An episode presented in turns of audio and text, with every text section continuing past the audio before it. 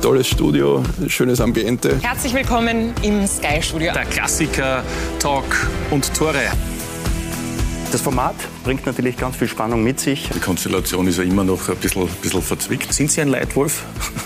Manchmal vielleicht auch ein böser Wolf. Er hat äh, schon noch den Finger in die Wunde gelegt. Wollen wir ein bisschen aufarbeiten? Sie würden sich schon als Kopfmensch bezeichnen. Ja, schon. Das sind alles so Themen, wo man eigentlich gar nicht diskutieren dürfte. Heute höre ich nur noch mal Belastungssteuerung. Bevor ihr steuert, müsst ihr mal belasten.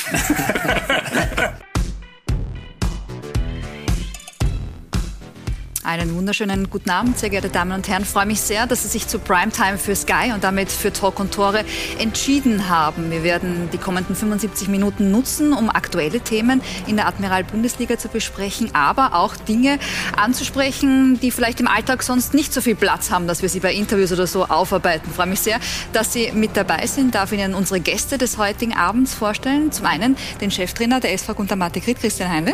Hallo. Guten Abend, zum ersten Mal bei uns zu Gast, auch ein Premierengast. Zu meiner Rechten, die einzige Konstante beim LASK in den letzten Jahren, wenn ich das so sagen darf, Alexander Schlager, Nummer eins. Schön, dass Sie da sind. Und Sie sehen schon, sehr geehrte Damen und Herren, wir haben einen Oberösterreich-Schwerpunkt heute. Da haben wir uns gedacht, da passt doch, wenn wir den Sportchef der Oberösterreich-Krone dazu holen, Georg Leberhuber. Schönen guten Hallo, Abend. guten Abend. Sie waren schon des Öfteren bei uns. Ja, ein wenig Routine. Ein wenig Routine. Freuen uns, dass Sie da sind. Und im Idealfall hören Sie uns jetzt 75 Minuten gespannt und gebannt zu. Aber Sie können natürlich auch mitmachen, wie immer. Sie können Ihre Fragen stellen. Und die besonders interessanten, die besonders spannenden, die werden wir dann an die Herren stellen. Und schauen mal, ob wir Antworten bekommen.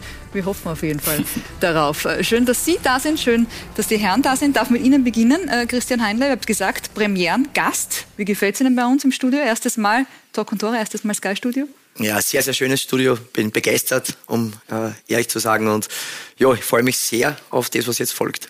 Das gehört ja so ein bisschen auch dazu, eben wenn man Cheftrainer ist, dass man auch solche Termine wahrnehmen muss. Sind einer, der sagt, hm, muss jetzt nicht so sein oder wo das dann schon ein Highlight ist, wo man dann gerne hinkommt? Na, grundsätzlich, also absolut äh, verständlich und klar, dass äh, das dazu gehört. Muss aber auch sagen, mich, mich freut es, wenn wir solche Einladungen bekommen. Es ist immer ein bisschen ein zeitliches Thema. Also ich denke, wenn es äh, zeitlich gut reinpasst, dann mache ich das sehr, sehr gerne. Wenn es gerade ein bisschen stressig ist bei uns, dann ist es natürlich äh, ja, oftmals so, dass äh, ein bisschen reingezwickt ist, aber es gehört, wie gesagt, dazu und ich mache es sehr, sehr gerne. Und jetzt sind es drei Runden gespielt. Jetzt ist es ja noch relativ entspannt, für manche vielleicht sogar entspannter, als sie das dachten vor der Saison. Alexander Schlager, Tabellenführer der LASK. Wer hätte das gedacht? Man ist noch früh in der Saison, aber trotzdem, man man soll Also- die Feste feiern, so wie sie fallen. Na, natürlich. Ähm, wir sind sehr gut eingestartet in die Saison und ähm, es tut natürlich gut und äh, es gibt da uns Spielern ein gutes Selbstvertrauen und äh, beweist uns auch, dass wir einfach in der Vorbereitung äh, gut gearbeitet haben. Aber ähm, ja, es ist noch sehr viel in der Saison, dass man sich da jetzt über einen Tabellenplatz freut. Von dem her, äh, wenn das äh, Richtung Ende der Saison so wäre, dann äh, keine Ahnung, dann würde ich mich glaube ich höher mehr freuen. Aber ähm, na, wir sind auf einem sehr guten Weg und ähm, ja, den gehen wir weiter und schauen, dass wir möglichst viele Punkte sammeln. Und Ihr Trainer Dietmar Kübauer hat zwei Tage freigegeben. Das war, glaube ich, so grundsätzlich geplant, so mit dem Nachsatz, aber es könnte sich auch was daran ändern, oder? Wenn das Wochenende nicht so verlaufen wäre, wie es Ja, verlaufen ist. also ähm, der Trainer hat es eigentlich äh, vor dem Spiel kommuniziert, aber hat uns so schon so äh, mitgegeben, so es sollte schon alles passen, äh, dass wir da uns am Sonntag in der Fuhr dann nicht sehen. Ähm, von dem her äh, sind wir dann happy, dass es auch so ausgegangen ist und dass jeder zwei Tage frei gekriegt hat. Aber Stichwort äh, Didi Kübauer, wir haben schon eine erste Frage, schnell gegangen heute, die Ihren Trainer betrifft. Äh, Schauen wir mal, wir sehen Sie da hinter uns. Wie ist es denn, mit Dietmar Kübauer als Trainer zu arbeiten, fragt Schmidi 1982. Ist er ein spezieller Charakter? Also ich muss sagen, ähm, von Tag eins weg, ähm, es war für uns Spieler eigentlich genauso eine Überraschung und von Tag eins weg war das echt äh, ein super Verhältnis. Ähm, ich glaube, äh, jeder kennt ihn und ähm, er ist wirklich ein Trainer, der von ersten Moment an klar macht, was er von uns Spieler verlangt.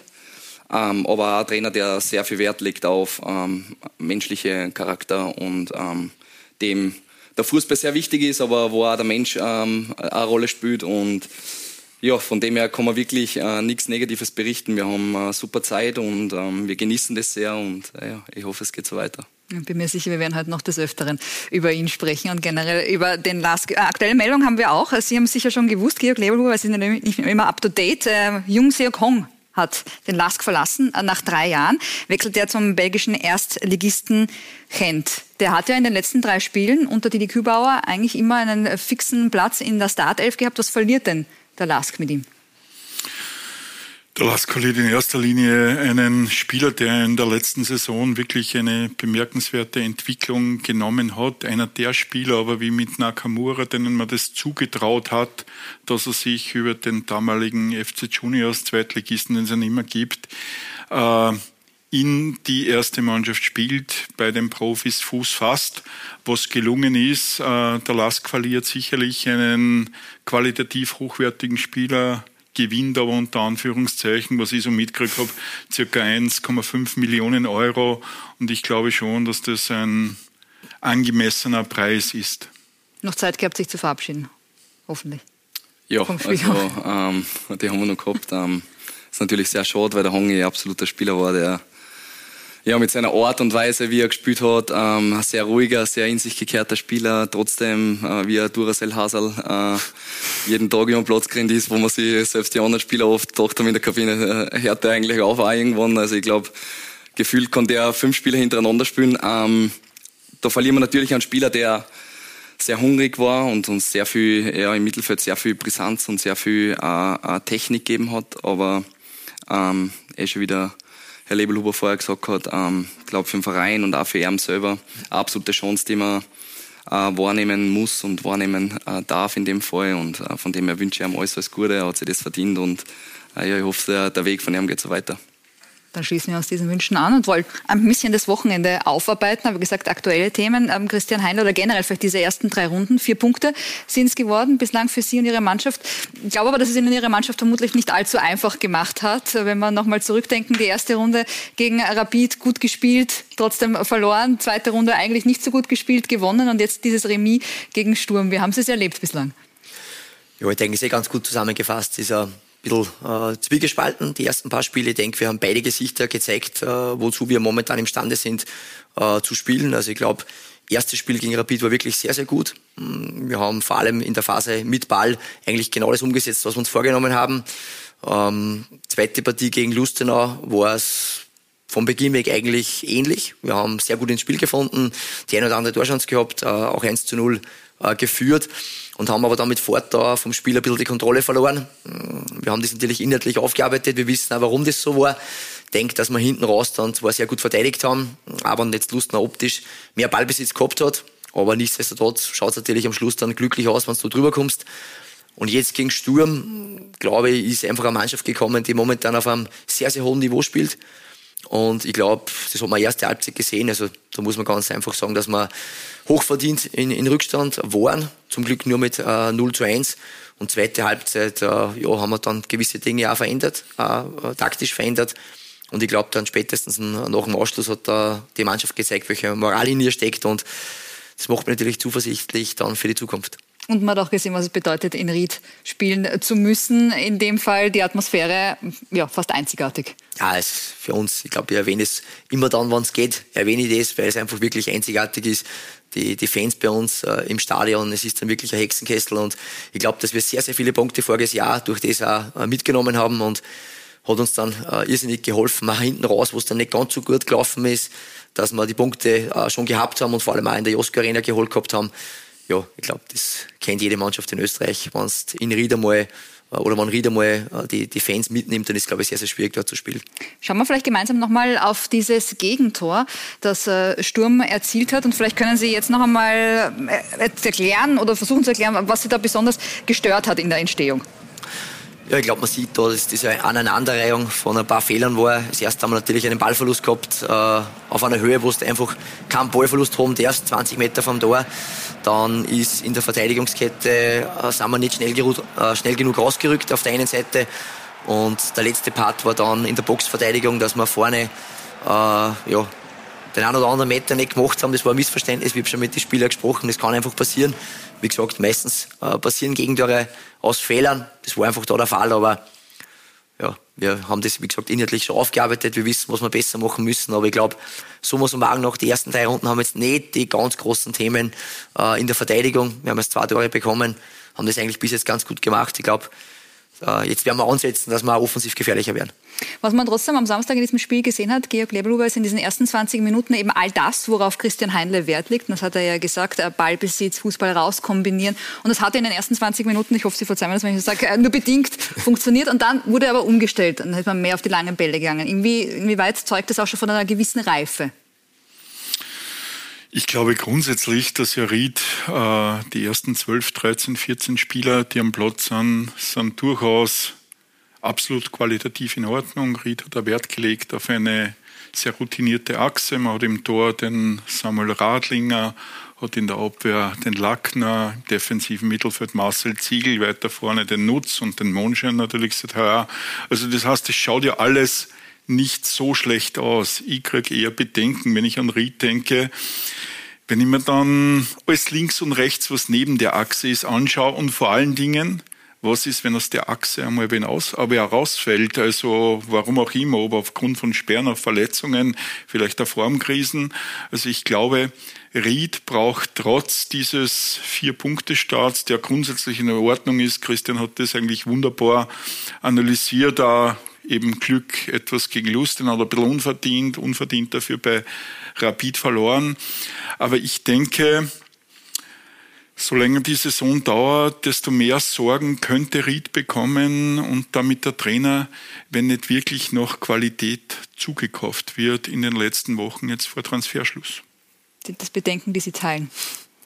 Ich glaube, grundsätzlich einmal muss man sagen, dass die Transfers, die wir getätigt haben, äh, ja alle die, die Berechtigung haben, äh, in der Bundesliga dabei zu sein. Also ich bin sehr, sehr überzeugt von allen Spielern, die bei uns dabei sind.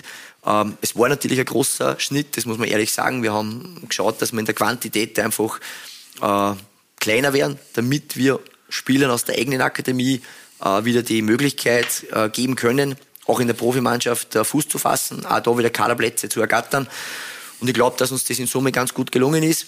Was natürlich ein Problem ist, das ist so, wenn du jetzt nicht 25 Gleichwertige hast, ähm, das ist dann, wenn sie zu Beginn der Vorbereitung ein paar Spieler schwerer verletzt. Und das war bei uns der Fall. Also wir haben in der Vorbereitung einfach drei gehabt, die sie wirklich schwer weder haben. Und das können wir unmittelbar natürlich noch nicht so schnell ersetzen.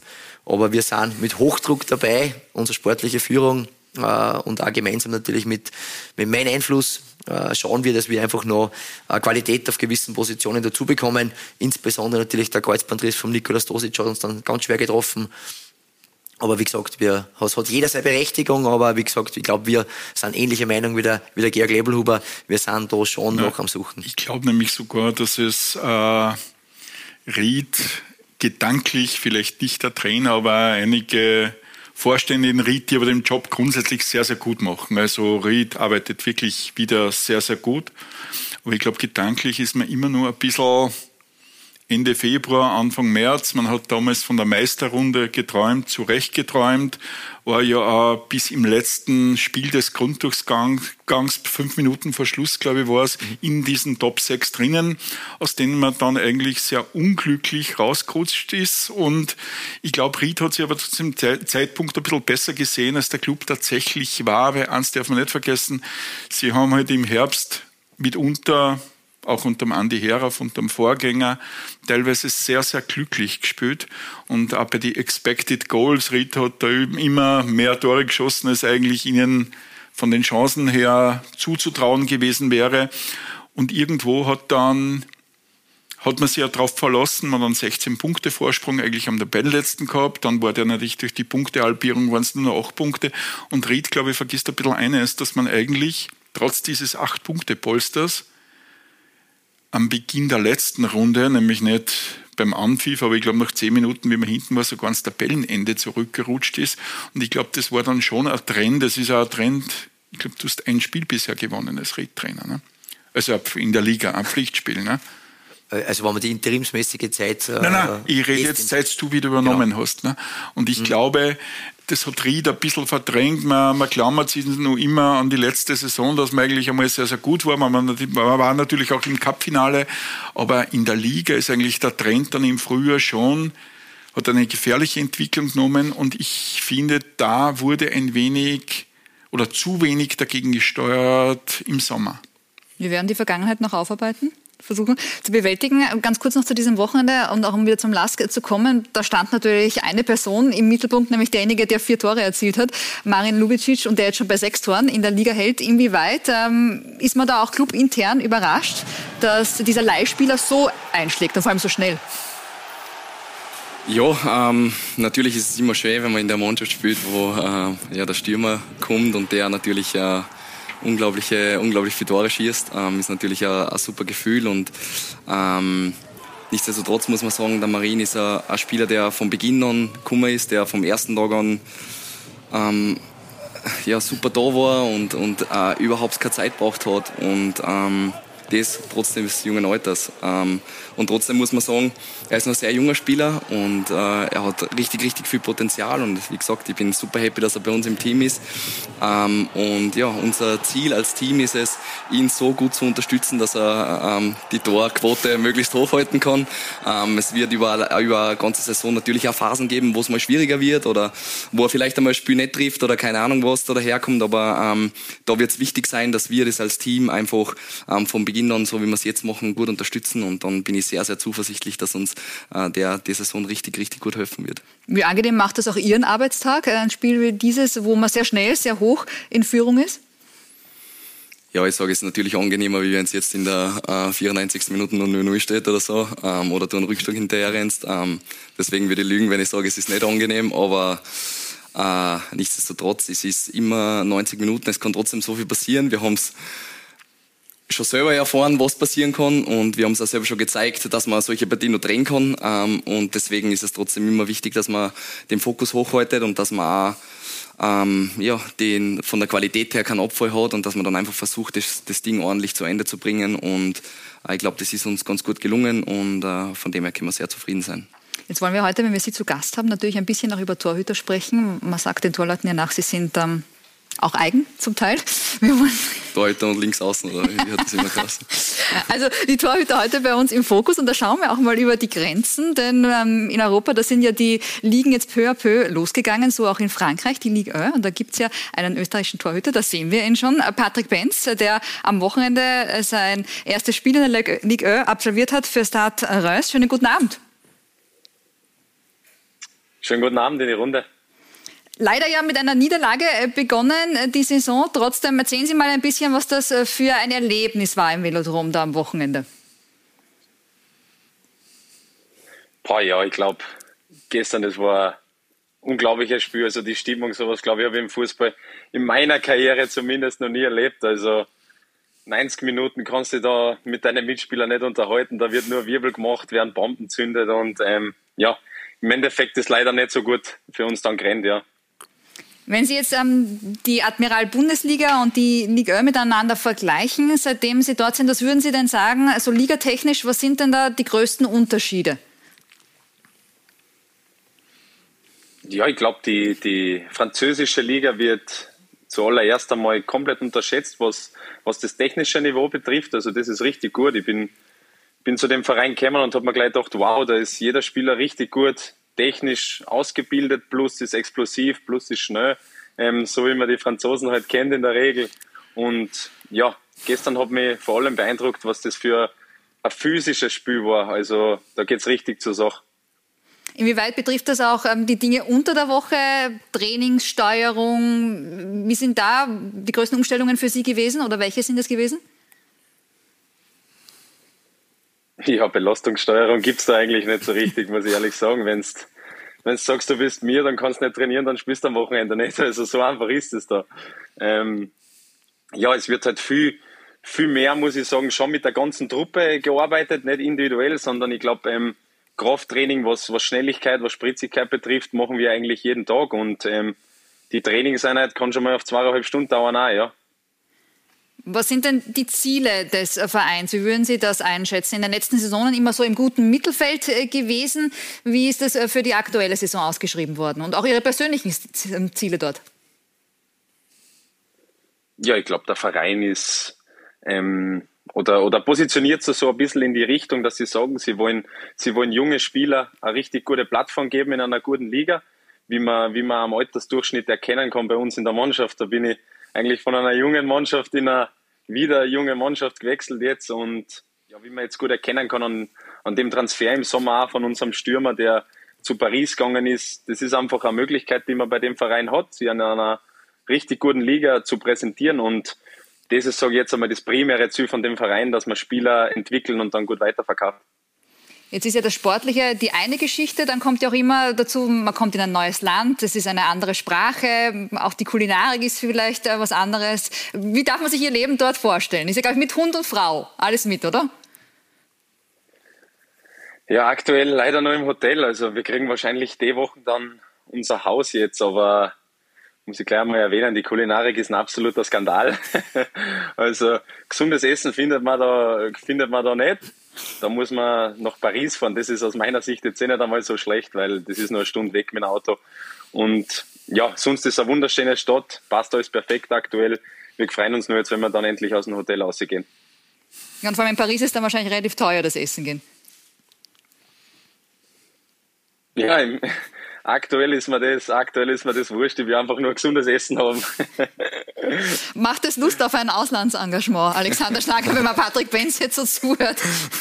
Ja, vom kulinarischen her einmal nicht. Also, wenn ich das so außerher, nein. Ich glaube, der Benzi hat sich das absolut erarbeitet und ähm, unglaubliche Saisonen gespielt. Äh, jetzt mit dem National im Lehrgang im Sommer äh, super Leistungen gebracht und ähm, mich wundert's nicht, ich sag's so. Also ich bin ähm, ja nicht überrascht, ähm, dass noch einer der Schritt in, in, in so eine Liga kommt oder kommen ist. Äh, von dem her äh, wünsche ich ihm natürlich auch alles, alles, alles Gute und das Beste dort. Und wir kennen uns, wir sind eh die Nachwuchsmannschaften äh, gemeinsam durchlaufen. Äh, von dem her weiß ich eh, dass er ja, ein bisschen einen Boscher hat, sage ich einmal. Aber äh, im, positiven Sinne, im, Posi nein, im positiven Sinne, äh, nein, also wie gesagt, äh, ich wünsche ihm alles, alles Gute. Äh, ich bin mir auch sicher, er wird dort seinen Weg gehen und ähm, ja, hat er sich absolut verdient. Ja, Sie sagen es, Sie kennen einander aus der Jugend und eben, weil beide auch schon in der A-Nationalmannschaft ähm, gespielt haben. Patrick, jetzt ähm, zuletzt die vier Nations League-Spieler haben zwei Sie absolviert und zwei Heinz Lindner. Wie ist denn das jetzt? Gibt es da eine klar definierte Nummer eins oder wie ist da der Stand der Dinge? Klären Sie uns auf. Zuallererst wieder mal Danke sagen für die Komplimente, kann ich natürlich nur zurückgeben. Ich weiß noch, ähm, ja, unglaublich, unglaubliche Jahre gemeinsam gehabt, da haben wir Training, ähm, kennen uns wirklich schon lange, aber ja, auf die Nation-Spieler zurückzukommen, war das natürlich für mich persönlich eine super Erfahrung. Ich habe das zweite Mal, das, das erste Mal zähle ich eigentlich nicht dazu, die vier, vier Minuten im, im März-Lehrgang. Ähm, genau, zum, zum Spielen kommen dürfen jetzt in der Nationalmannschaft und war prinzipiell für mich natürlich eine super Erfahrung. Ergebnistechnisch hat es leider nicht so funktioniert, wie wir uns das vorgestellt haben, aber ja, für mich war es wichtig, einfach einmal Fuß zu fassen ähm, in der Nationalmannschaft und weiter Gas geben dann beim Verein. Jetzt stehen ja noch zwei Nations League-Spiele an im September, die ja nicht unwichtig sind, um nicht letzter zu werden in der Gruppe. Auswärts in Paris gegen Frankreich und dann zu Hause gegen Kroatien. Wie ordnen Sie die Bedeutung dieser Spiele ein und auch die Chancen? Ja, ich glaube, wir sind, wir sind am Anfang von einer, von einer Entwicklung mit einem neuen Trainer. Wir, wir probieren einfach seine Philosophie zu verinnerlichen jetzt und ähm, einfach das dann umzusetzen im Spiel, was, was äh, der Trainer von uns dann haben will. Wir wissen natürlich, dass die Gruppe nicht die einfachste ist, die man haben kann, aber wie man gesehen hat, jetzt auch gegen Dänemark haben wir uns absolut dann nicht verstecken brauchen im ersten Spiel. Und Frankreich, ja, wenn du ein bisschen Glück hast, gewinnst die Partie danach. Das heißt, ähm, ich rechne uns da schon Chancen aus. Jetzt ist ja so, im, im letzten Kader war neben Ihnen und Heinz Niedner noch Martin Freisel einberufen damals, der damals mit Schalke gerade aufgestiegen ist. Sie waren zwar noch bei der Austria, als Sie einberufen worden sind, aber trotzdem, würden Sie sagen, auch die Vergangenheit betrachtet, als Tipp vielleicht auch an Alexander Schlager, weil Sie einander ja gut kennen, dass es schon hilft, wenn man als Torhüter im Ausland engagiert ist, um eben Thema in der Nationalmannschaft zu sein als Nummer eins? Wie schätzen Sie das ein? Boah, ich glaube, das Wichtigste ist einfach, dass man im Verein kontinuierlich seine Leistung bringt. Mehr habe ich immer über die Jahre jetzt auch nicht gedacht. Ich habe mir einfach immer gedacht, bringt er Leistung, wie man ja beim, beim Alex auch gut gesehen hat, er hat seine Leistung gebracht oder bringt es noch immer über Jahre und deswegen ist er immer ein Thema für die Nationalmannschaft. Und ob das jetzt in Österreich ist oder woanders, das ist dann, glaube ich, Geschmackssache von, von einem Teamchef, was er dann lieber hat. Aber äh, für mich war es einfach wichtig, jetzt einfach in meiner Karriere den, den nächsten Schritt zu setzen und ich wollte einfach mal was anderes wie Österreich sehen. Dann wünschen wir Ihnen alles Gute. Und im neuen Haus kann dann ja vielleicht gekocht werden, dann ist es mit dem gesunden Essen dann auch ein bisschen einfacher. Alles Gute, schön, dass wir Sie wieder hören und sehen konnten. Schönen Abend noch. Dankeschön. Schönen Abend. Ja, Alexander Schlager, bleiben wir gleich äh, bei Ihnen. Es liegt Ihnen ja angeblich, ähm, Stichwort Aus, Ausland, ein Vertrag vor vom LASK, ähm, den Sie aber noch nicht unterschrieben haben auf eine Verlängerung. Der Vertrag läuft ja im Sommer jetzt aus beim LASK 2023. Ähm, Radovan Vujanovic, der Sportdirektor, hat gemeint, man ist an die Schmerzgrenze gegangen, was das Finanzielle betrifft.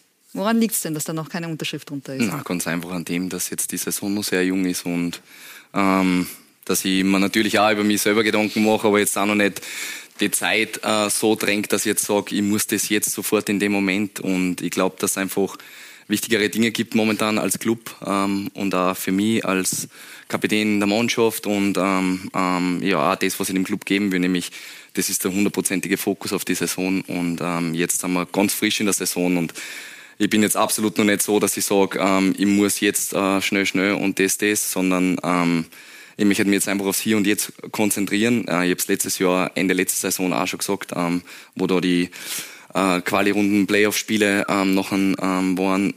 Und genauso sehe ich es jetzt da. Es gibt einfach jetzt im Moment wesentlich wichtigere Dinge und das sind, dass wir kontinuierlich erfolgreich äh, Fußball spielen und was darüber hinaus passiert, wird man dann sehen. Aber würden Sie sagen, das Ausland steht noch auf Ihrer Liste? Das ist was, was Sie grundsätzlich machen wollen? Oder ist es gar kein Thema? Gibt ja auch welche, die sagen, nein, muss ich jetzt nicht unbedingt machen, aus den unterschiedlichsten Gründen. Na, absolut. Also ich glaube, wenn ähm, das Richtige sich ergibt, ähm, was ja im Fußball, das kann man nie sagen, was passiert. Letztendlich, weil es geht noch so schnell und von einem auf den anderen Tag. Und in andere Fälle wie beim Freisel Martin ähm, sieht man auch, dass trotz Aufstiegssaison und äh, ablösefrei und nichts findest oder schwer was findest. Und deswegen sage ich, man muss das schon auch ein bisschen mit Kalkül machen, aber ähm, ich würde jetzt lügen, wenn ich sage, es ist nicht auf der, Liste, auf der Liste aber ähm, es stresst jetzt überhaupt nicht von der Zeit her. Weil wir mit Patrick Benz auch über das Nationalteam gesprochen haben. Sie durften ja sechsmal auflaufen für das Nationalteam, für die A-Mannschaft. Ähm, mit einem ein bisschen unglücklichen Ende, wenn man das so sagen darf. Sie wissen, worauf ich hinaus möchte, auf dieses Spiel gegen Dänemark, das man damals verloren hat, 0 zu 4, wo es diesen Schnitzer von Ihnen gab. Inwieweit ähm, ist das immer noch Thema manchmal bei Ihnen oder wie arbeitet man das auch auf?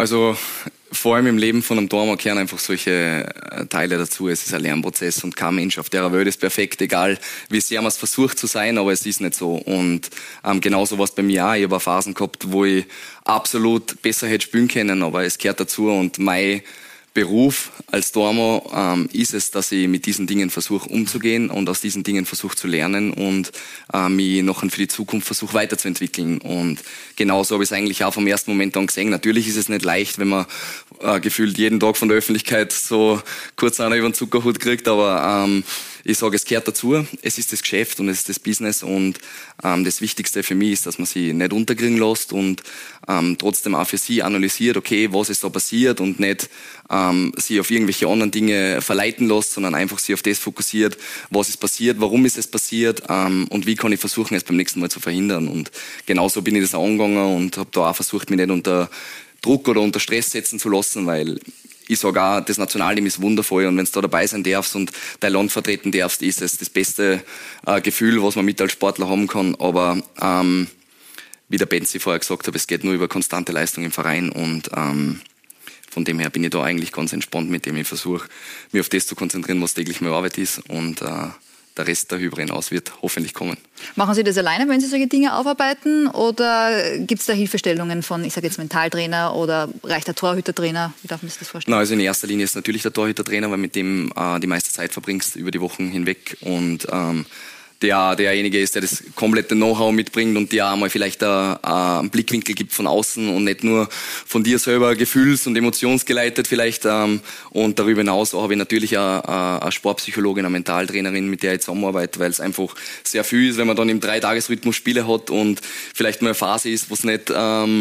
Immer perfekt rennt oder nachher auch vielleicht die Resultate nicht stimmen und ähm, trotzdem wieder schauen muss, dass drei Tage später am maximalen Leistungslimit bist. Ähm, und äh, ja, von dem her suche ich mir da überall so ein bisschen die Puzzlesteine raus und äh, versuche einfach an dem zu arbeiten.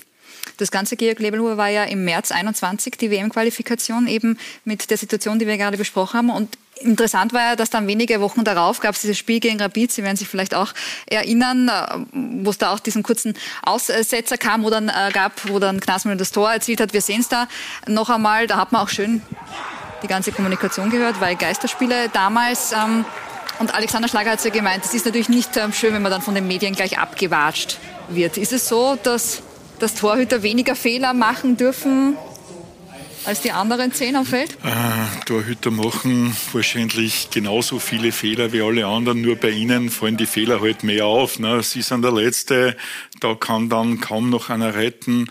Das Interessante, finde ich, beim Alex Schlager war halt nur, da, er ist zu einem Zeitpunkt ein wenig, hat eine, Tor, eine, eine Formdelle gehabt, wie ich beim Lask plötzlich viele Spieler eine Formdelle gehabt haben. Also das war für mich immer das Unerklärliche.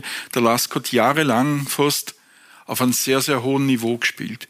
Und urplötzlich haben Spieler, die, ja, die wie ein Schweizer Uhrwerk performt haben davor, haben plötzlich um 1, 2, 3, 4 Prozent nachlassen, warum auch immer. Ich bin überzeugt, er hat trainiert wie immer, ich bin überzeugt, er hat sich vorbereitet wie immer, aber es war nicht nur er, es war äh, selbst der viel gelobte Gernot Trauner, wo dann jeder nach seinem Abgang zu Feyenoord gesagt hat, wie sehr der dem Lask abgeht.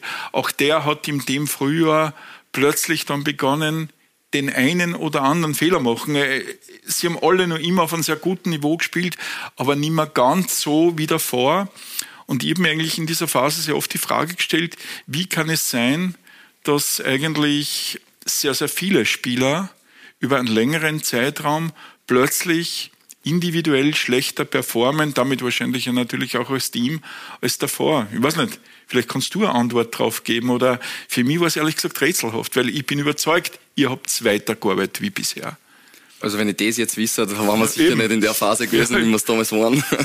ähm, Nein, es ist einfach sehr viel zusammengekommen in der Zeit. Also ich glaube, es war äh, ja nicht nur das, was da zu dem Zeitpunkt war, sondern es hat ja auch andere Diskussionen um uns gegeben, mhm. ähm, dass es da nicht immer ganz so leicht ist, ähm, auch als Mensch, und da nehme ich mal einen Sport weg, sondern einfach mal als Mensch, als, als, als Person, die man ja trotzdem mal ist, wenn man nach Hause fährt oder sich mit Freunden oder mit der Familie trifft ähm, oder weiß nicht, irgendwo was einkaufen geht ähm, und man trotzdem sehr oft auf diese Dinge dann reduziert wird, was gar nichts mit dem Fußball zu tun haben. Und Wobei ich glaube, dass du sogar nur leichter tust damit, jetzt einmal gefühlt, weil du ja eigentlich immer sowas wie ein Sunnyboy bist. Also er ist immer positiv, er blickt immer auf das, positiv auf das nächste Spiel, ganz egal, wie schwierig die Situation ist oder wie es vielleicht zuletzt gelaufen ist.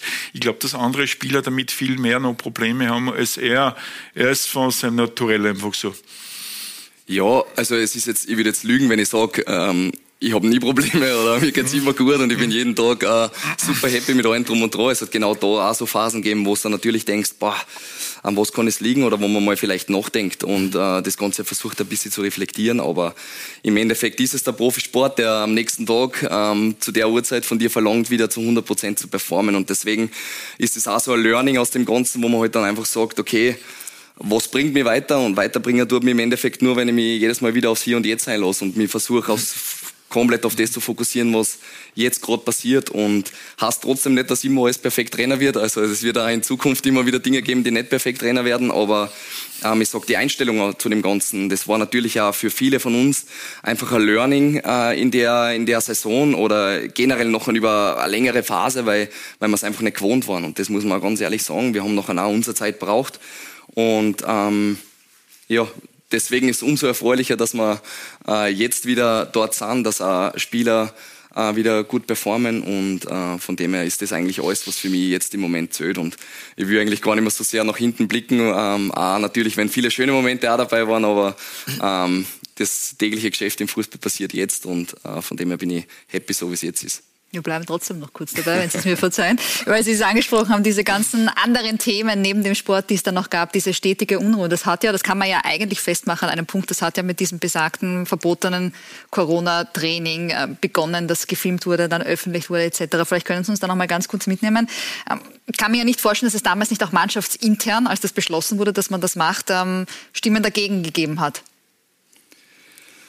Also, wie soll ich sagen, es war natürlich in der Situation so, dass wir, ähm, ich glaube, ein Konzept gehabt haben zu dem Zeitpunkt, Also erstens einmal hat keiner gewusst, was passiert gerade so richtig. Ich meine, die anderen Vereine haben es auch nicht gewusst. Das stimmt natürlich und ich will da jetzt auch überhaupt keine Ausreden suchen oder so, aber es war für uns eigentlich so, dass wir ähm, vom Verein täglich getestet worden sind, dass einfach Entschuldigung, und das zu einem Zeitpunkt, wo Tests noch nicht so äh, selbstverständlich ja, waren wie heute. Also, also im ich Endeffekt, weiß, da war es 5000 Tests damals gekauft, da hat noch, glaube ich, kaum wer in Österreich irgendwelche Tests gemacht. Im Endeffekt haben wir damals zu dem Zeitpunkt Tests gemacht, was sechs Monate später die Vorgabe dann war, dass man es überhaupt machen darf, so in die Richtung.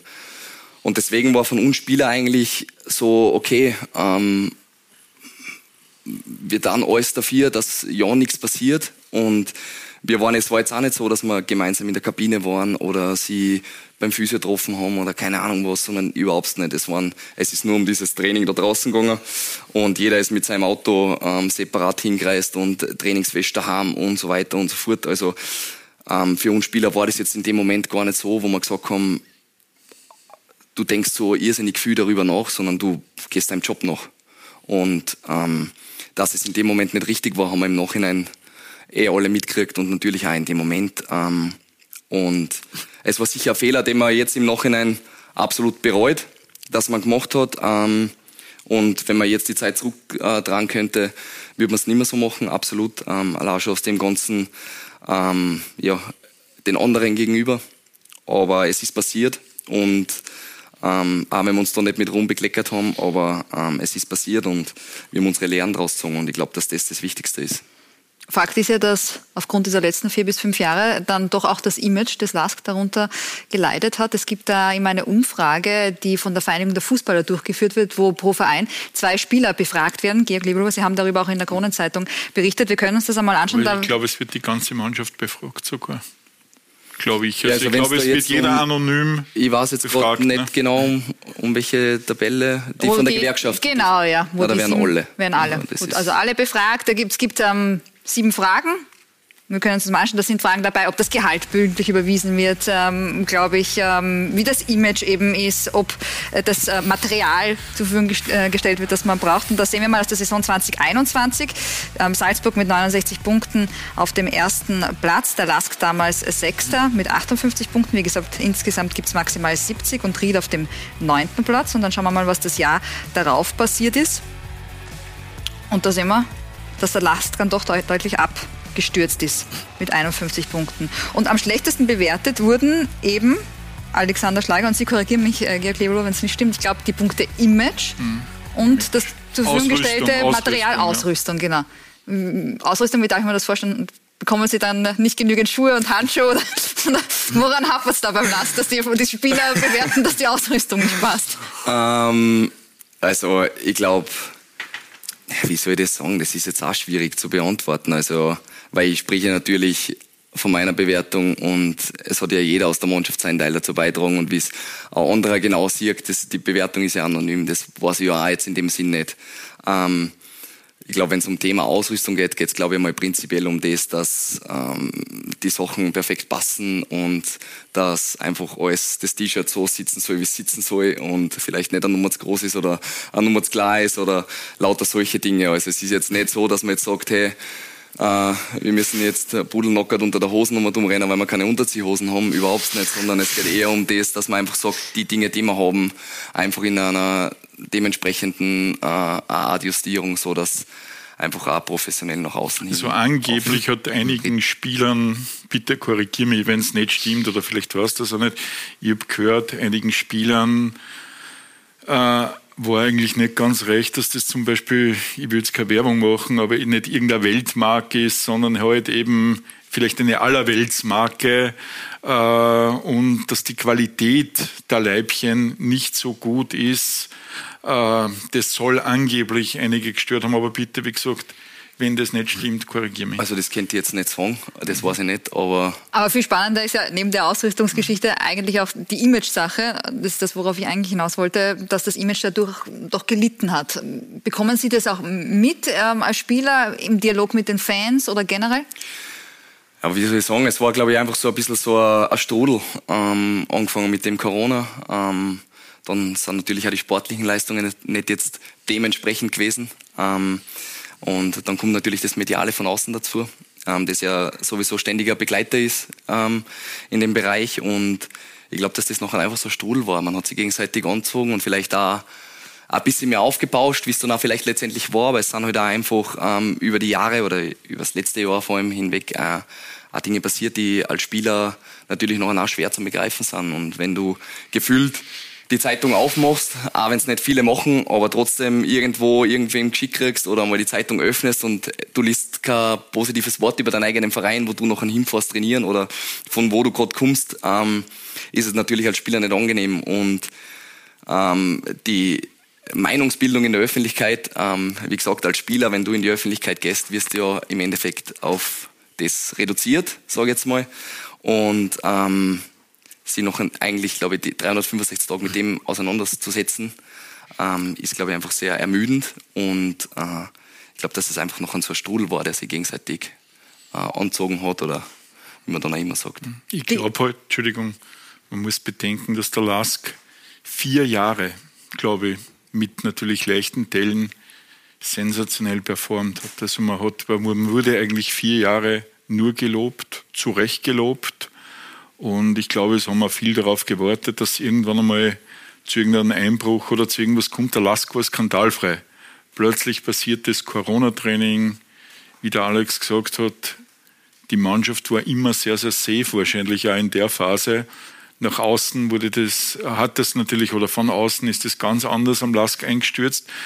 Und für mich war nur unglaublich, dass man, nachdem er vier Jahre wirklich, ich sage nur, skandalfrei war, ist man dann irgendwie aus dem Ganzen nie mehr rausgekommen. Also auch wie das Corona-Training vorbei war, dann ist urplötzlich was anderes passiert, dann hat es irgendwann einmal einen Krach gegeben mit den Vizepräsidenten, dann hat man natürlich sportlich schlecht performt. Äh, ich glaube zum Beispiel, dass man drei Jahre eigentlich eine Trainerkrise gehabt, obwohl mir jetzt viele nicht recht geben würden, weil die werden mich daran erinnern, wie sensationell man unter dem Ismail äh, Europacup gespielt hat. Aber in Wahrheit sage ich, hat die Mannschaft wahrscheinlich sehr, sehr viel noch vom Oliver Glasner damals profitiert. Und ich glaube dass der Didi Kübauer die Trainerkrise jetzt beendet hat, die man eigentlich drei Jahre mitgeschleppt hat. Und wie gesagt, es ist ein Jürgen Werner dazwischen ausgeschieden. Man hat teilweise unterirdisch, Entschuldigung, performt mit einem Punkteschnitt von 0,1, äh, von unter 1,0 pro Spiel. Und ja, und das über einen ganz, ganz langen Zeitraum. Und natürlich leiden dann die Imagewerte. Und ich glaube auch, diese Umfrage, die Imagewerte sind auch deshalb zustande gekommen, weil es einfach in der Mannschaft auch nicht mehr gestimmt hat. Also ich glaube, viele Spieler, äh, man hat das Sky bewiesen vor kurzem, vor dem Spiel gegen die Austria, als man den James Holland interviewt hat, ne, wo halt Spieler, sage ich, durchklingen haben lassen, dass halt für sie zumindest beim Lask vieles nicht mehr gestimmt hat. Vielleicht hat er umgekehrt für einen Club natürlich vieles nicht mehr gestimmt, aber in der Bewertung sind ja die Spieler gefragt worden. Und dann kommt natürlich wahrscheinlich eine schlechte Benotung raus. Aber jetzt läuft es ganz gut und das hat Alexander Schlager uns ja auch mehrfach gesagt. Ähm, das, was zählt, ist äh, das Jetzt und da ist der Lask eben Tabellenführer. Das hätten manche vielleicht nicht gedacht vor ein paar Wochen, Ronny Mann. Die Stimmung ist daher richtig gut.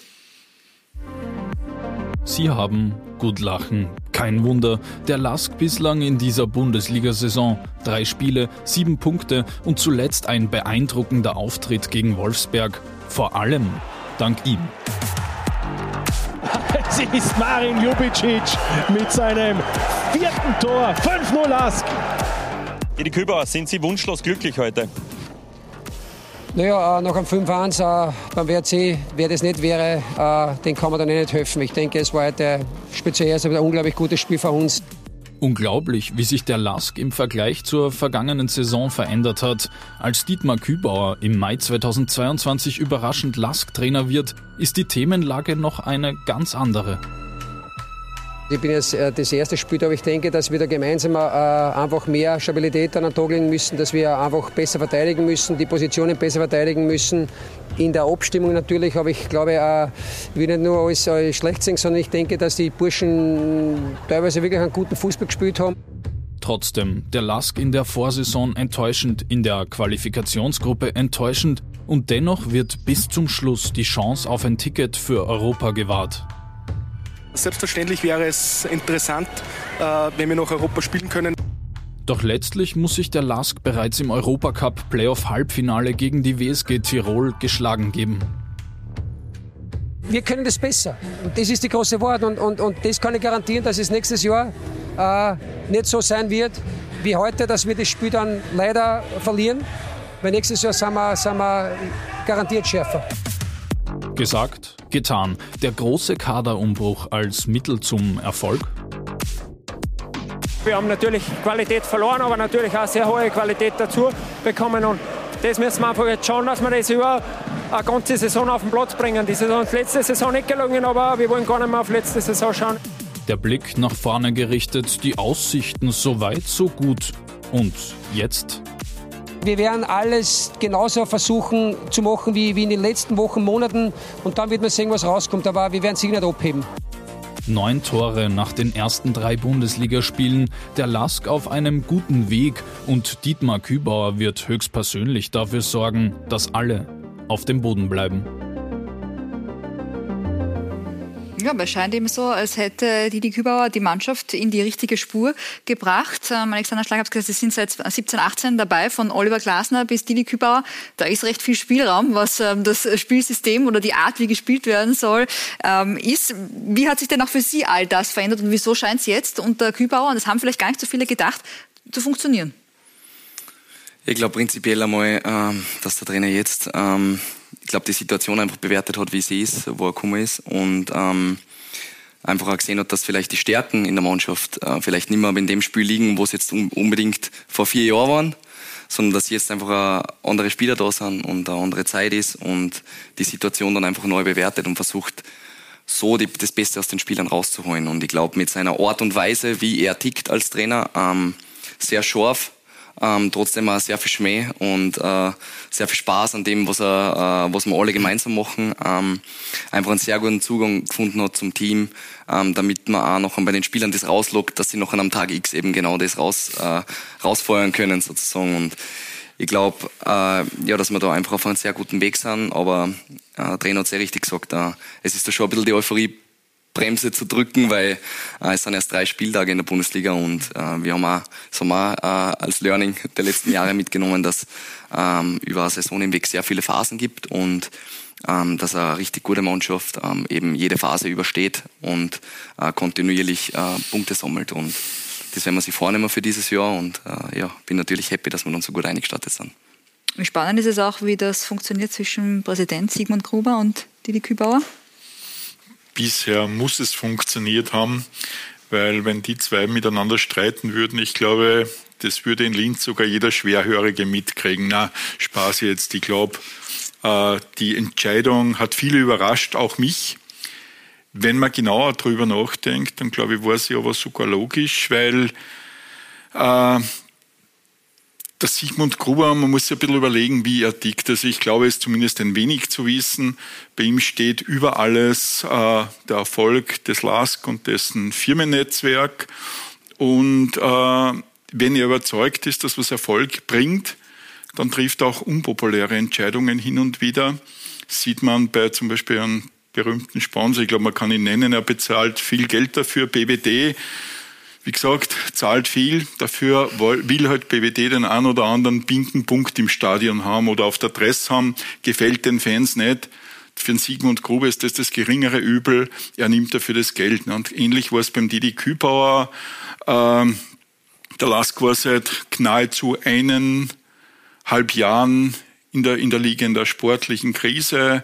Äh, hat einen Trainer gehabt, der für mich nicht unbedingt Feuer gehabt hat. 250 Kilometer von Linz weg ist ein Trainer gesessen, der Erfolg gehabt hat, der Feuer hat und der momentan zu dem Zeitpunkt keinen Job gehabt hat.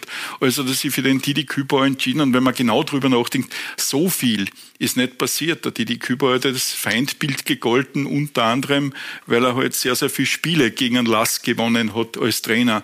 Das war eigentlich das Schlimmste. Sonst kann ich mich nur erinnern, einmal an ein Wortgefecht, Ismail Kübauer in Wien und einmal, okay, hat der Herr Kübauer halt sehr provokant nach einem Sieg im Bashing vor der Ehrentribüne das Lass gejubelt. Aber bitte, kehrt zum Fußball, soll nichts Schlimmes passieren. Didi Küberer weiß, wie der Hase läuft als Trainer, ist schon länger im Geschäft. Ähm, Christian Heinle, Sie sind erst seit kurzem Cheftrainer der SV Ried. Sie haben aber immer gesagt, das war Ihr großer Traum, dass Sie Cheftrainer werden einer Bundesligamannschaft. Jetzt leben Sie den. Wie lebt sich's? Ja, ich denke, äh, das stimmt. Natürlich wollte ich irgendwann einmal Cheftrainer in der Bundesliga sein. Ich glaube, der zeitliche Faktor ist jetzt schon sehr, sehr überraschend und schnell gekommen. Äh, ich glaube vor allem, wie es dann zustande gekommen ist, war sicher nicht so, wie es geplant war. Auch von meiner Seite her, äh, auch vom familiären Umfeld äh, wäre es so gewesen, dass ich ja momentan in der Pro-Lizenz drinnen bin und die Zeit eh mit einem kleinen Kind und mit dem Hausbauen jetzt nicht so gesegnet ist.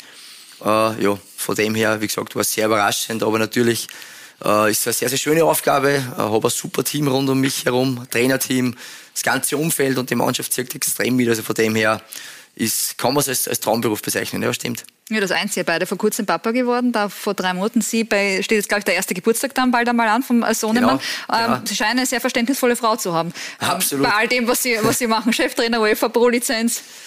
Absolut. Ich glaube, das kennt jeder Profisportler, egal ob es jetzt Trainer ist, Spieler äh, etc. Du, glaube ich, brauchst immer eine starke Frau im Hintergrund und da habe ich ein Riesenglück. Also sie steht da äh, voll dahinter und sie weiß ja, dass das sehr zeitintensiv ist, aber wie gesagt, sie weiß, dass das natürlich äh, mein Traumberuf ist und ja, kann mich da glücklich schätzen. Äh, Sie haben ja mit Ihrem Vater auch gemeinsam mal äh, gecoacht. Das war im Unterhaus in Oberösterreich. Da war er Cheftrainer und ähm, Sie waren dann Co-Trainer. Was ähm, machen Sie denn anders als der Herr Papa? Oder was haben Sie von ihm mitgenommen?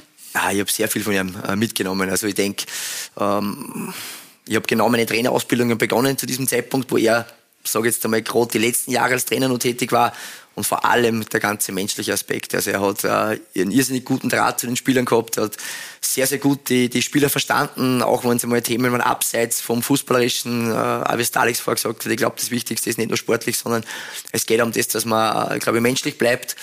Und das ja, habe ich von ihm auch einfach, man, ich muss schon sagen, natürlich hat man selber einen gewissen Zugang, aber ich glaube, gerade in, äh, oder zu Beginn der Karriere ist es natürlich super, wenn du das siehst, wie der umgeht. Äh, und ja, war sicher ein super Start für mich in den Trainerjob.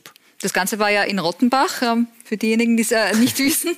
Und dann ähm, Christkirchen, wo Sie auch als ähm, Spielertrainer dann äh, fungiert haben. professionell, also im Profifußball gespielt, haben Sie ja nie. Würden Sie sagen, da geht Ihnen jetzt etwas ab als Trainer? Das ist ja immer so etwas, was man dann hört als kleinen Vorwurf, wenn etwas jemand es nicht in seiner Vita hat als Trainer. Ja, ich glaube, also, wenn man es von der einen Seite mal betrachtet, mittlerweile gibt es sehr, sehr viele erfolgreiche Trainer, die keine äh, super Profikarriere hinter sich haben. Also ich glaube, das darf mittlerweile kein Faktor mehr sein.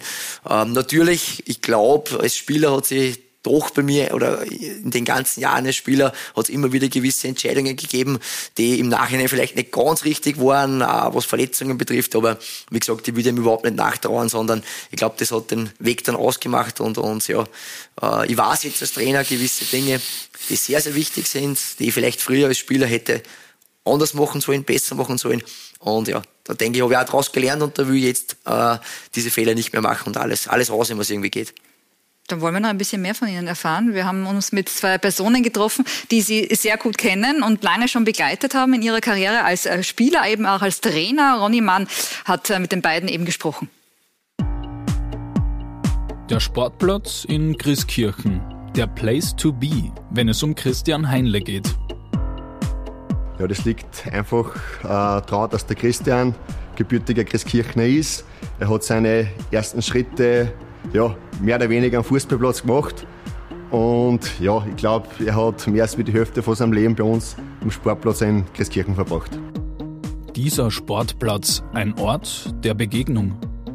Ich kenne die Familie Heinle deswegen, weil sein Vater eine tragende Rolle äh, in der Mannschaft des Sportvereins Christkirchen gespielt hat in der Zeit, wo mein Vater Obmann und Präsident hier war. Mit Sicherheit in Christian als kleinen Knirps irgendwann einmal da umeinander rein und hat gesehen, wie er mit seinem Vater zu einem Spiel gegangen ist.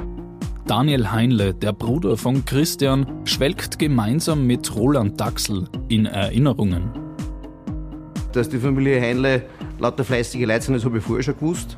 Äh, dass er fußballtechnisch seinem Vater um vieles noch jetzt voraus ist, äh, das hat sich dann herauskristallisiert, weil er äh, in Christkirchen in der Landesliga war, da hat man das schon gespürt und gesehen. Er ist mit 16 Jahren ist in die Kampfmannschaft in Christkirchen gekommen. Er hat in Nachwuchsjahren hat er durchaus Angebote von, von den größeren Vereinen in der Umgebung, sprich Esferid, Lask gehabt, ist er nie, nie gewechselt. Er hat den Weg gesucht übers, übers Unterhaus, mit 16 eben debütiert in der Oberösterreich-Liga. Womöglich wäre ja als aktiver Kicker mehr möglich gewesen.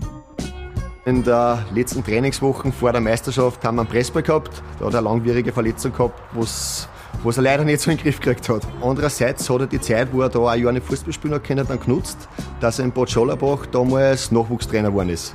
Vielleicht kann man jetzt im Nachhinein sagen, habe durch diesen Pressspiel ihm das ein bisschen mit auf den Weg gegeben, dass er dann irgendwo den Weg ins Trainergeschäft gefunden hat.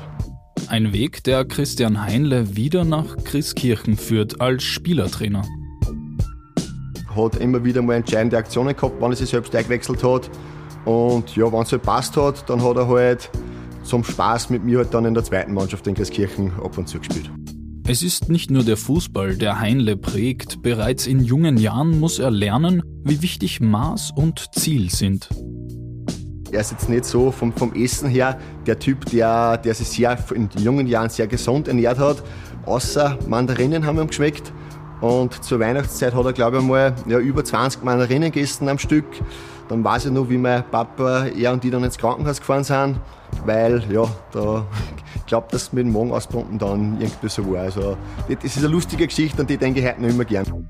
Gar nicht so lustig, die Zeit, als Christian Heinle Cheftrainer in Ried wird, als Robert Ibertsberger nach nur dreieinhalb Monaten gehen muss. Der Christian ist ein extrem loyaler Mensch.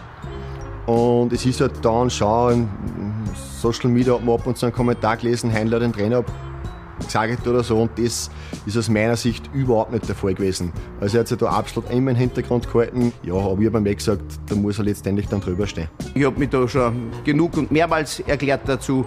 Äh, der Christian Heinle trägt da sicherlich keine Schuld daran, dass die Wirkungszeit des Robert Ibertsberger bei der SV Grundamatik Ried eine leider sehr kurze war. Kein Thema mehr für Daniel Heinle und Roland Daxel. Schon gar nicht, wenn sie an die guten alten Zeiten denken, hier am Sportplatz in Christkirchen. Also, interessante Geschichten. Wie viele Mandarinen sind es heutzutage pro Tag? Nein, mittlerweile, wie gesagt, habe ich aus den Fehlern gelernt. Aber äh, figurtechnisch, also gut gehalten, weil er sagt, die Ernährung ist schlecht. Ja. Na, wir haben jetzt im äh, Trainerteam ja eine Verpflichtung gemacht äh, mit Michi Madl, ein Transfer sozusagen. Und äh, ja, wir haben jetzt immer wieder geschaut, dass wir die Zeit schaffen, dass wir selber ein bisschen was sportlich machen. Und ja, es begrenzt sich zwar auf Take-Ball-Partien, aber zumindest ist wieder ein bisschen ein Ansatz, dass wir selber auch was tun. Na bitte. Und äh, das zweite große Thema in diesem Beitrag war eben der Weg, wie Sie in Ried vom Co-Trainer zum Cheftrainer geworden sind. Vielleicht nochmal kurz nachgezeichnet, Sie sind ja 2021 ähm, nach Ried gekommen mit einem Sponsoring. Dann waren Sie Trainer von der zweiten Mannschaft und dann eben Co-Trainer von Miron Music, haben dann dann übernommen. Als er damals ähm, entlassen wurde, dann kam Andreas Heraff, da haben sie damals, wie er erkrankt ist, ähm, übernommen und dann bei Robert Ibertsberger danach wieder. Ähm, gerade in dieser Phase, wo Andreas Heraff erkrankt war, haben, waren ja sehr viele überrascht, wie viel sie dann doch geändert haben. Andreas Heraff hat das selbst auch mal gesagt, dass ihn das sehr überrascht hat. War das abgesprochen vorher oder wie darf man sich das vorstellen? Ja, ich denke, es ist eine extrem außergewöhnliche Situation, dass ein Cheftrainer in der Bundesliga äh, von dem einen auf den anderen Tag dann äh, gesundheitsbedingt äh, ja, seinen Job, auch wenn es nur temporär war, aber nicht mehr ausüben kann. Und also wir waren selber im Trainerteam natürlich alle extrem überrascht davon. Und der Vorstand hat mich dann quasi von dem einen auf, oder von der einen auf die andere Minute informiert, dass ich jetzt äh, den Andi vertreten äh, muss, darf. Das kann man sehen, wie man will.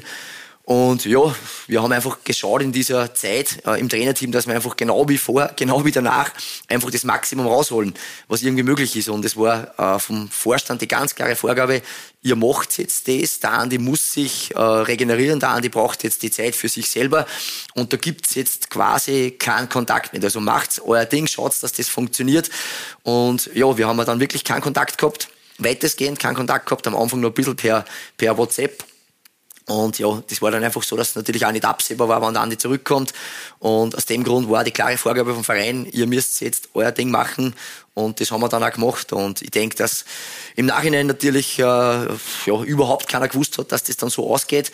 Ich war bei keinem Gespräch nicht dabei. Also für mich war ganz klar, der Andi kommt zurück. Und ich glaube, das war dann auch so gewesen, dass man natürlich auch die, die sage jetzt einmal, die, die besseren Dinge aus die, aus die ganzen Geschichten, die wir ja vorher gemeinsam erarbeitet gehabt haben, einfach weitergeführt haben. Aber wie gesagt, ich war bei keinem Gespräch dabei, ich kann es auch nicht beurteilen, dass dann so gekommen ist am Schluss, war auch für uns überraschend und dass ich eigentlich nicht als Cheftrainer gedacht war und bin. Ich glaube, das war völlig klar, wie dann der neue Trainer gekommen ist, weil er die Lizenz noch gar nicht gehabt hat. Also ist, glaube ich, nie zur Debatte gestanden. Ja, das war dann eben Robert Ibertsberger, der neue Trainer, der dann im Jänner 22 kam und dann im April 22 wieder entlassen wurde, bis hat man sich von ihm getrennt und ähm, Roland Daxler, Präsident, den wir ja auch schon gesehen haben in diesem Beitrag, hat dann danach Folgendes zu sagen gehabt, wieso das nicht funktioniert hat mit Robert Ibertsberger. Wir haben im Winter einen Moderator gesucht und äh, haben geglaubt, den richtigen Moderator mit Robert Ibitzberger gefunden zu haben. Das hat sich leider herausgestellt, dass dem nicht so war und dann haben wir nach der Hälfte des, äh, der Qualifikationsgruppe die Sache evaluiert und haben uns zusammengesetzt und sind darüber äh, übereins gekommen, hier einen Wechsel herbeizuführen, weil wir glauben, dass wir mit diesem erfolgreicher sein können, beziehungsweise einen neuen Impuls benötigt haben. Soweit also der Präsident damals im April. Sind Sie der bessere Moderator? Liegt Ihnen das besser oder können Sie überhaupt was anfangen damit, dass man einen Moderator gesucht hat und ihn Ihnen offensichtlich gefunden hat? Nein, ich weiß ja gar nicht, wie das der Roland Daxel dann im Detail gemeint hat. Also ich kann nur aus der Zeit sagen, dass wir vom ersten Tag an, äh, glaube ich, im ganzen Trainerteam auch wieder alle, die dabei waren, extrem probiert haben. Einerseits, dass wir erfolgreich sind, dass man die Aufgaben, die uns der Robert gegeben hat, äh, dass wir die auch bestmöglich umsetzen, dass wir erfolgreich sind und dass wir ihn auch bestmöglich unterstützen.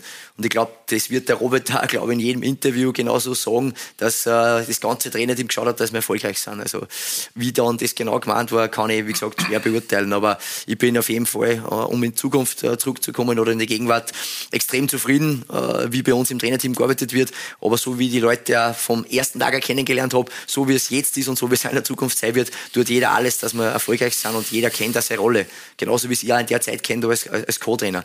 Jeder Cheftrainer hat seine äh, Dinge, die er umsetzen will und die hat der Robert auch gehabt. Und ich glaube, dass man sich 100 oder teilweise noch mehr da eingesetzt haben, dass wir die Aufgabe erfüllen, die er uns gegeben, äh, gegeben hat damals. Wie haben Sie, Georg Leberluber, das damals ähm, alles wahrgenommen, äh, diese Trainerwechsel und eben ähm, Christian Heinle, der Co-Interimstrainer, Co-Interimstrainer und dann Cheftrainer wird? Es war alles ein bisschen merkwürdig, muss ich sagen, im Nachhinein auch. Äh, interessant war, kaum war der Andi Herauf zum Beispiel weg und er ist ja wirklich in einem, also das ist nachvollziehbar, in einen Krankenstand gegangen hab, also wir haben es ja geschrieben, glaube ich, drei, vier Tage später, hat von Ried intern schon wer gesagt, der wird nie mehr kommen, auch wenn ganz, ganz viele zu dem Zeitpunkt äh, widersprochen haben. Äh, Warum das so war, weiß ich nicht. Angeblich hat es intern Probleme mit der Mannschaft gegeben, äh, zwischen Herauf, Spannungen, Herauf, Spieler. Äh, Fakt war eines, das ist aufgefallen, die Mannschaft äh, geliebt ist jetzt vielleicht ein bisschen überspitzt formuliert, aber, aber hat den Stil, den der Christian vorgegeben hat, offenbar nicht nur akzeptiert, sondern auch absolut willkommen angesehen. Und gut, er war noch nicht in der UEFA Pro-Ausbildung, hat damit ausscheiden müssen und auch das Wort Moderator ist natürlich im Anforderungsprofil eines Trainers, also ich habe das noch nie gehört. Äh, ich glaube trotzdem, dass ich es ein bisschen erklären kann. Gemeint war, ein junges Du, wie man es früher mit einem Eltern gehabt hat, nämlich Kludowat Schweizer. Ne? Da war es ja auch so, der Herr Kludowat, äh, Gott hab ihn selig, ist vor die Kamera getreten und hat das Spiel erklärt. Und der Gerhard Schweizer hat eigentlich die Arbeit am Platz gemacht und hat genau diese Rolle auch absolut akzeptiert. Und ich glaube, Ried hat sich gewünscht, nachdem ja der Christian schon das Ried-Spiel äh, nämlich spielerisch äh, ziemlich nach vorne gebracht hat, dass man diesen Weg fortsetzt, dass eben man ihm äh, Trainingsinhalte wirklich ich weiß nicht bis zu welchem Teil, aber halt schon so einen größeren Teil überlässt und dass das Trainerteam gemeinsam arbeitet und aber eben der Cheftrainer, der Robert Ibertsberger, tritt vor die Kamera. Und ich habe es dann ein bisschen so empfunden, dass eben diese Kommunikation, die interne und auch die Aufgabenverteilung im Trainerteam nicht so war, wie sie das Ried erwartet und gewünscht hat vom Herrn Ibertsberger. Robert Ibertsberger war ja auch mal bei uns zu Gast bei Talk und Tore und hat dann gemeint, er würde zum Beispiel nie wieder zu einem Club gehen, wenn er nicht seinen eigenen Co-Trainer mitnehmen darf. Ähm, können Sie das bestätigen, dass da vielleicht auch da, was die Aufgabenteilung betrifft, nicht alles gepasst hat? Also ich kann das absolut nachvollziehen. Ich kann das nachvollziehen, wenn der Trainer sagt, er möchte seinen eigenen Vertrau seine eigene Vertrauensperson und seinen Co-Trainer mitnehmen. Ich denke mal halt, bei uns war das absolut im Vorfeld äh, ganz klar abgeklärt, dass das bestehende Trainerteam bleibt und ich glaube einfach, womöglich jetzt die Chance geben, im Vorfeld da einfach auch äh, das, das ganz genau abzustecken, aber wie gesagt, ich bin absolut der Meinung, jeder Cheftrainer hat seine klare Vorstellung. Der Robert hat seine klare Vorstellung gehabt und das ist sein absolut gutes Recht. Und ich glaube, dass trotzdem äh, in dieser Zeit jeder von uns einfach alles probiert hat, dass wir erfolgreich sind. Und ich glaube auch nur mit zurückzukommen an die Worte vom, vom Präsidenten, vom Roland Axel. Ich glaube, der Roland weiß sehr wohl, was er da gemeint hat mit Moderator. Also ich glaube, dass der Vorstand, der sehr wohl genau mit der sportlichen Führung gewusst hat, was sie da meinen mit Moderator. Und ja. Aber ehrlich gesagt, ich habe noch nie gehört, also von welchem Club auch immer, dass ein Club einen Moderator sucht, vielleicht als Stadionsprecher für, oder für die Interviews nach dem Spiel, okay. Aber, aber, aber als in, in einem Trainerprofil ein Moderator drinnen ist doch äußerst ungewöhnlich oder exklusiv. Ja, ich war nicht dabei bei den Gesprächen, ja, ja. deswegen kann ich es natürlich schwer sagen, aber er wird sich sicher, für wann er sagt Moderator, wieder genau wissen, was seine Definition von dem Ganzen ist. Und ich kann schon ein bisschen nachvollziehen natürlich, wobei wir mit Ried natürlich eher einen kleinen Staff haben, einen sehr kleinen Staff haben. Aber ich glaube, bei größeren Clubs ist das, auch der Lask hat das einmal gehabt, wo sie ja Spatentrainer gehabt haben. Und da kann ich durchaus nachvollziehen, dass man mal äh, als Moderator eigentlich viele Aufgaben hat im, im, im, im gehobenen Trainerbereich, wo du eigentlich schauen musst, dass die Spartentrainer gut koordiniert sind, dass jeder seine Aufgaben hat. Äh, es ist mittlerweile ja. Aber das hat ja dann offenbar zu hm. wenig stattgefunden. Ich glaube, der ja. Robert hat dann sein Ding durchgezogen, was auch wahrscheinlich sein gutes Recht ist, wenn er der Auffassung ist.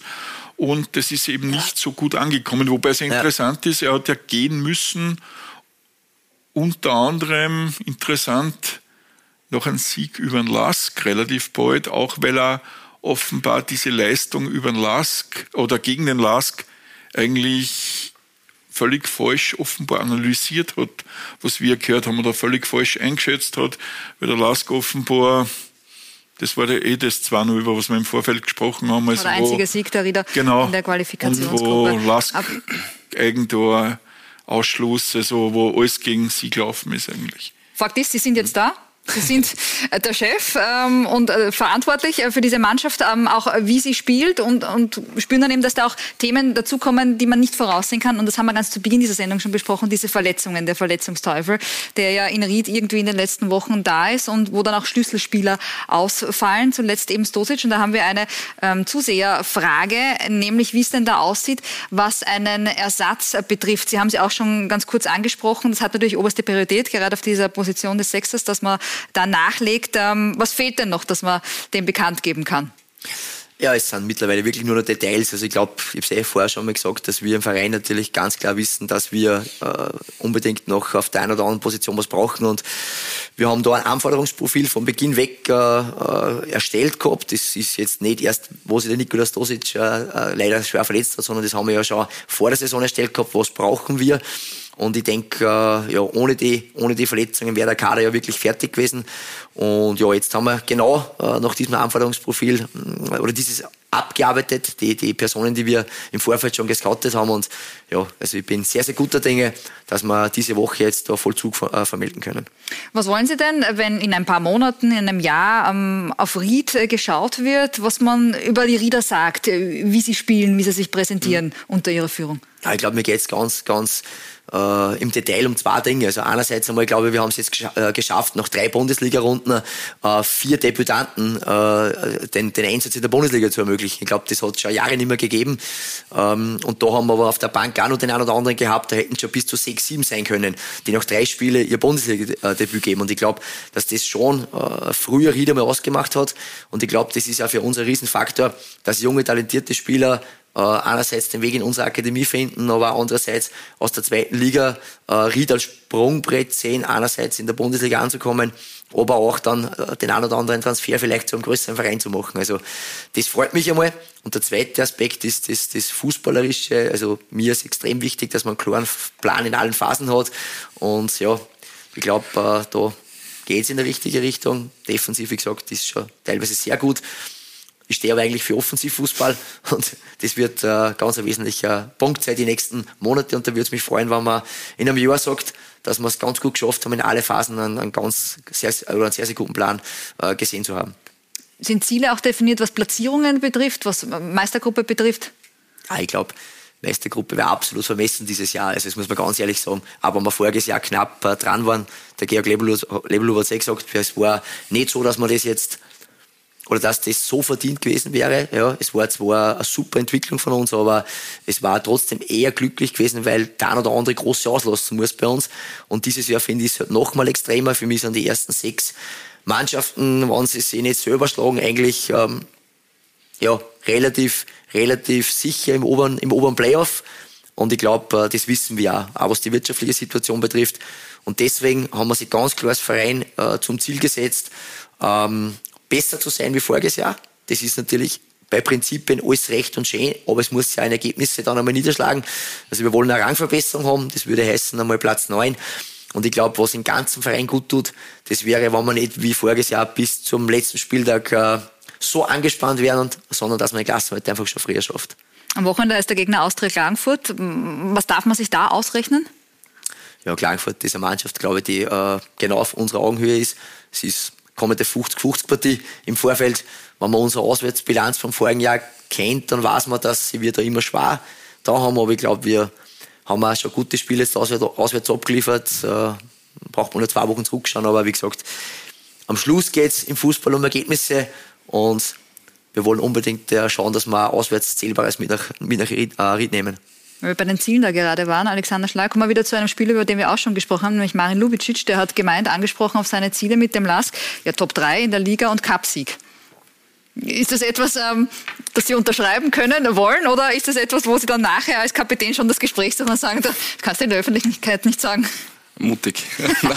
na, ähm, also natürlich äh, wollen wir ähm, ins obere Playoff mal rein, weil dass da die Karten neu gemischt werden, ähm, wissen wir und unser Ziel ist es jetzt einmal primär, dass wir dort reinkommen und ähm, danach in diese zehn Spiele, die noch da drin sind, ähm, versuchen einfach alles rauszuhauen, dass noch am Ende hin ein Platz so weit oben wie möglich ähm, ja, folgt. Und ein Cup ähm, ist ganz einfach zu sagen, weil im Endeffekt ähm, was gibt's im Cup für Ziele? Im Cup ist das einzige Ziel, dass du gewinnst. Ansonsten, wollen uns jetzt nicht herstellen und sagen, wir wollen in den Cup ins Viertelfinale oder Halbfinale, weil das ist alles gut und schön, aber du gewinnst nichts und ähm, deswegen ähm, hat er schon recht, so wie er sagt, aber äh, mir war es auch lieber gewesen, er hätte es für sich behalten. Also da gibt es vielleicht noch die Rüge am Wochenende. Äh, Rapid war nicht immer einfach in, in den letzten Jahren, würde ich sagen. Ganz kurz die Erwartungen an diese Partie? Ähm, ja, ich glaube, dass wieder eine sehr umkämpfte Partie werden wird. Ähm, natürlich Rapid in einer ganz anderen Phase ist, äh, viel mehr Spiele schon gehabt hat, wie wir jetzt äh, bisher. Äh, wir natürlich auch jetzt eine ganze Woche Zeit haben, uns auf das Spiel vorzubereiten und natürlich daheim vor unsere Fans äh, einen coolen Heimsieg feiern wollen. Also ähm, wir werden auf jeden Fall mit den Messer zwischen die Zähne aufs, Spielfeld laufen und werden versuchen, dass wir da richtig geiles Feuerwerk zünden. Dann vielen Dank an die Herren. Sehr interessante Runde, wie ich finde. Danke für den Besuch. Danke an Sie, dass Sie dabei waren. Ich hoffe, Sie nehmen etwas mit. Haben Sie noch einen schönen Abend. Bis bald.